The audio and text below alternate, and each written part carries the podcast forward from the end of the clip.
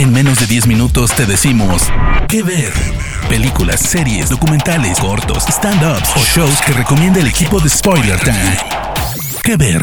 Hola, hola, hola amigos y amigas de Spoiler Time. ¿Cómo les va? Bienvenidos a un nuevo episodio de ¿Qué ver? Yo soy Vicky Reptile y pueden encontrarme en redes sociales como arroba Vicky. Debo confesarles que hoy estoy muy contenta porque me toca hablarles de una de mis series favoritas de toda la vida. Un anime que por suerte acaba de aterrizar en Netflix, que tiene sus buenos años y que nadie, pero nadie debería perderse. La serie a la que me refiero es Cowboy Bebop y se estrenó en Japón por primera vez en 1998. Fue creada por Shinichiro Watanabe Cowboy Bebop nos lleva al año 2071 a bordo de una nave que se llama, precisamente, Bebop, en la que viajan Jet Black y Spike Spiegel, dos hombres que se dedican al negocio de ser recompensas. Es decir, que en el futuro son algo así como cowboys que ven los cartelitos de Wanted y persiguen a los malos para cobrar las recompensas que hay sobre sus cabezas.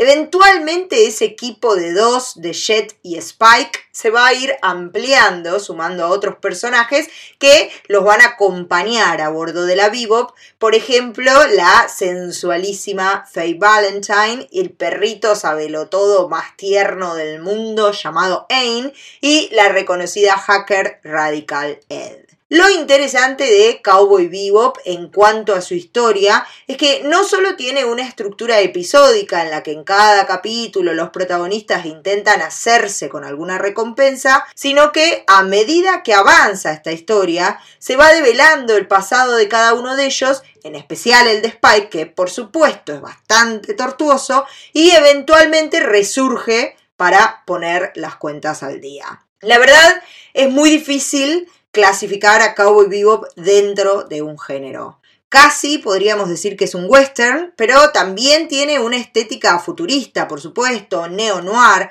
La serie además es bastante cómica, aunque eso no le impide abordar temáticas profundas como la soledad, la apatía y muchos otros temas bastante existencialistas. Por otro lado, también tenemos que hablar de que es una serie donde las persecuciones en naves espaciales están a la orden del día. Así que si les gusta la acción de ese tipo, también Cowboy Bebop tiene para ofrecerles por ese lado. Además también tiene buenas escenas de acción cuerpo a cuerpo, ya que Spike, el protagonista, está muy entrenado en las artes marciales. De hecho, Bruce Lee fue una de las personas en las que se inspiró este personaje. Como si todo esto fuera poco, no podemos hablar de Cowboy Bebop sin mencionar su banda sonora. La compositora Yoko Kano creó especialmente una banda de jazz y de blues para armar la banda sonora de la serie que se llama The Seatbelts.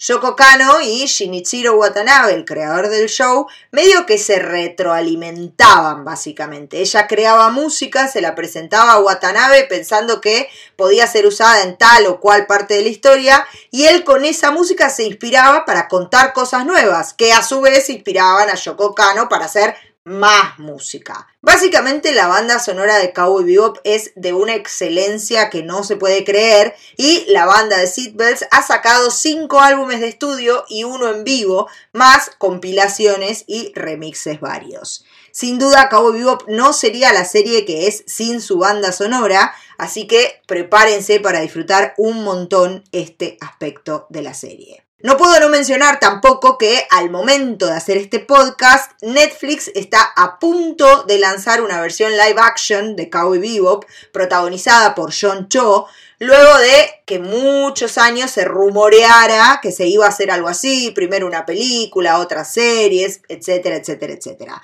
La verdad es que es una movida bastante arriesgada de parte de Netflix porque Cowboy Bebop es una de esas joyitas que tanto fanáticos del anime como no fanáticos del anime la queremos por igual. Si todavía no vieron Cowboy Bebop, vayan ya a Netflix, le dan play y disfruten de una historia que es tan entretenida como conmovedora, con personajes divertidos pero profundos, que es capaz de emocionarte y que tiene una de las mejores bandas sonoras que puedan imaginarse. Yo soy Vicky Reptile y los espero en mis redes sociales para que me cuenten si se volvieron tan fanáticos como yo de Cowboy Bebop.